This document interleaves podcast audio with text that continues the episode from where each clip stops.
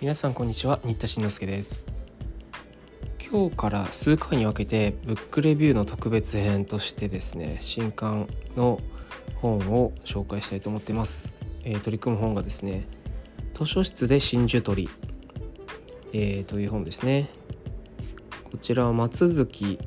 清館長あの三木本真珠島博物館の松月館長が出された新刊です、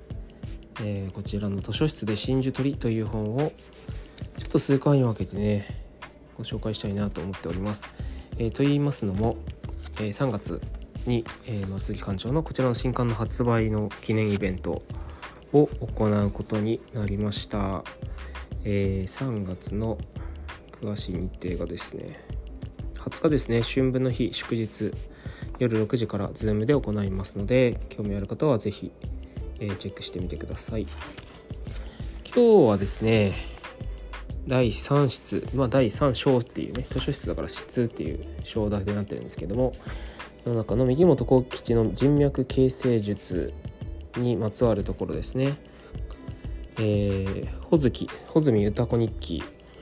という本の紹介の部分を味わいたいなと思っております。これね私も好きな部分なのでえー、ちょっと朗読ご紹介しようかなと思います。107ページです。明治32年1899年3月三木本幸吉は東京に商売の拠点を構えた。場所は銀座裏野菜門町。その年の10月2日に幸吉は牛込町現新宿区払方町に穂積信繁の屋敷を訪れる。この日のことを穂積の妻歌子は午前三木本幸吉洋食真珠餅洋食真珠餅来たる箱ども借りを来たりと記している。穂積信繁は宇和島出身の法学者で動物学者の三栗柿吉とともに東京帝国大学教授の職にあった。幸吉が穂積家に出入りするようになったのは三栗の紹介だったのだろう。穂積歌子は渋沢栄一の長女で綿密な日記を残しておりそれらは本告され容易に読むことができる。その穂積歌子日記から三木本幸吉との関わりを示す箇所を探してみる。同年10月9日には三木本来たりたれば先日の真珠2個のうち1個は返し別に小4個こう構いまし金12円使わしたりとある。買いましかな。1週間後に再興したところ12円の商売ができた。当時半円真珠は1個2円に値付けしたと三木本幸吉真珠発明三木本真珠発明100年史にあるが大きさにより値段に幅があったことがわかる。小が2円とすれば先日預けたのは4円だったのかもしれない。翌明治33年2月28日の記事に午前三木本来たる。養殖真珠大粒9個求め置く。深川や深川酒屋等へ分かつべしと思う。1個第9円合計81円。うち40円渡し置くとある。深川は地名で渋沢栄一の屋敷。酒屋は財政家の酒屋義郎で歌子の妹の嫁ぎ先だ。珍しい品を実家と親戚筋に送って楽しみを分かち合いたいというところか。この穂積家を通じて幸吉はどれだけの人脈を開拓したことだろう。同5月4日の記事に昼頃三木本来たりところどこへ世話したる礼申したりとあり5月31日には朝三木本来たる旦那様お会い遊ばす牧野講師鈴木品川姉上等新物の真珠を求めると見える。牧野信明は大久保利通の次男で明治から昭和にかけての政治家外交官だった人物だ。後年その牧野が鳥羽を訪れたことがある。幸吉が日和山の自宅に案内し応接間の障子を開くと眼下に鳥羽湾の見事な景色が広がった。松をいただいた美しい島々を眺める牧野に幸吉は「これが私の降臨の屏風です」と言い牧野は「なるほど。これなら偽物をつかむ心配はない」と応じた。そんなエピソードが残っている。2人のつなつながりはすでに明治のこの頃芽生えていたことがうかがえる。当時幸吉が使っていたのは素材としての半円真珠でそのままでは装飾に使えない。歌子は自分ごと皇后陛下の境遇を賜るはひとえに高木博士の推薦による次第なれば謝意を表するため三木本より求めたる養殖真珠を持ってこの夏梅屋に作らせたる袖留めを送ると記している。明治33年12月24日。沈没にするため真珠を細工に出してブローチを作らせたことがわかる。梅屋は上野にあった高級袋物商で主人は靴野屋滝次郎。内外の博覧会に送信具を多数出品した商人だ。また高木博士は時系医大の創設者高木兼弘で活気の原因をめぐって森鴎外と対立した医学者である。いずれも興味深い記述ばかりだが中でも午前三木本来たる。この度宮内省より真珠ご注文仰せつけられしゆえ米国へご神物の中へ加えらるべきゆえ礼のため来たりしなり明治35年3月5日という記事は三木本真珠店の発展を語る上で見逃せない。これは小松宮昭仁親王が明治天皇の命題としてエドワード7世の戴冠式に出席するため都営その神物として真珠を収めたことを指す。この後小松宮一行が持ち帰った欧州製の送信具を見る機会を得て幸吉は送信具製造の必要性を悟ったと百年史は伝えている。明治36年懇意の飾り職人市川源次郎に指輪襟飾りの作品を制作を依頼し真珠送信具を官業博覧会に出品。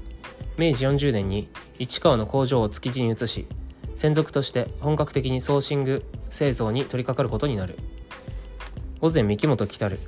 帯留め2つかんざし1つ仮置く。明治37年6月6日の記事は市川工場で作らせた帯留めとかんざしを持参したということで幸吉の得意はいかばかりだっただろう。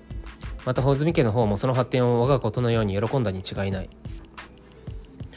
明治37年日露間の対立を背景に国際世論を有利に導こうという国の方針を受けて三栗柿地北里柴三郎それに穂積信繁はアメリカに派遣されることになった。セントルイス博覧会の一環として開かれるバンコク学術会議に出席のためである。以下はその際に持参する土産の手配について旦那様三木本を呼び玉石ところゆゆ幸吉来たる。ご自身用ピン1つ土産用真珠大小取り混ぜ12およびピンク天然真珠1代金締め120円をた構いたまう。ピンク真珠は80円の値を60円に負けしなり。毎日のように米国米国に持ち行きたまい。もし残りて帰りし節は歌子か娘にくださるくださるるはず。明治37年7月21日。明治38年の1人当たり年間消費支出は114円95銭。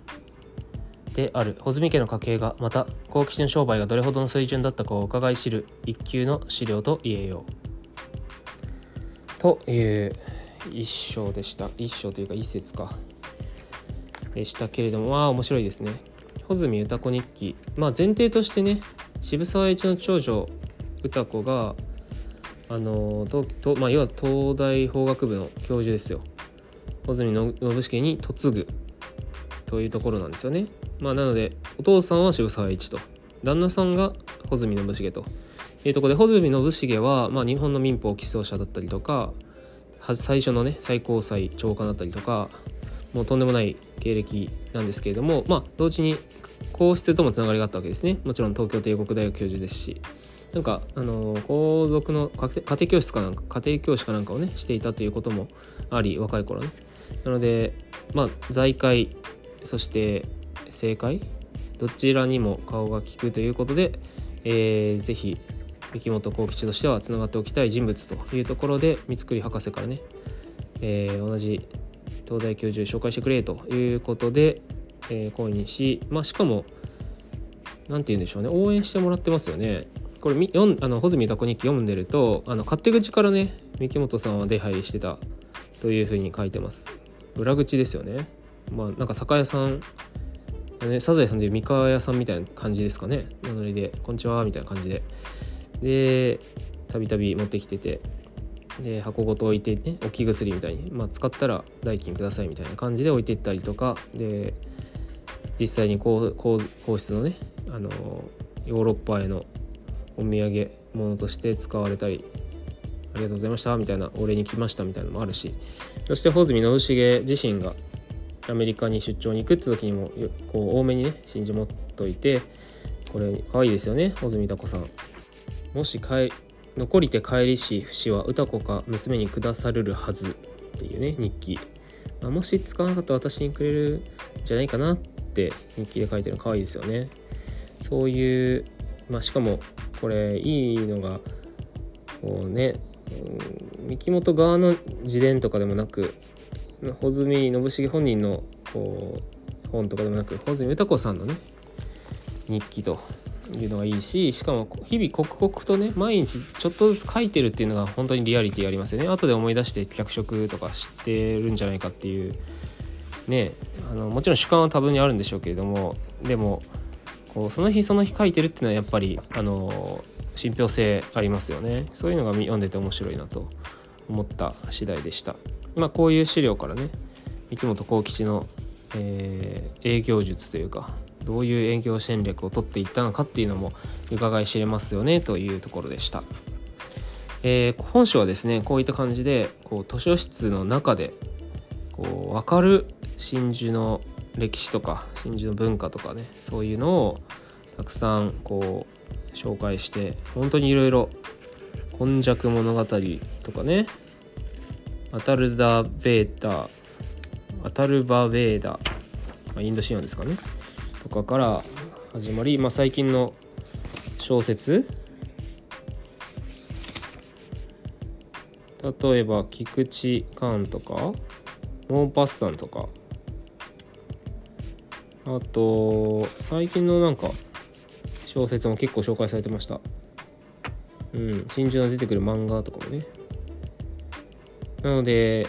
小説とか好きな方真珠が好きな方真珠の文化について興味がある方は是非本書チェックしてもらえたら楽しいんじゃないかなと思います。読書がはかどる本だなと思う。次読みたい本が必ず見つかるそんな一冊だなと思っておりますので、えー、ぜひ著者講演イベント Zoom 参加もお待ちしております。それではまた次回お耳にかかります。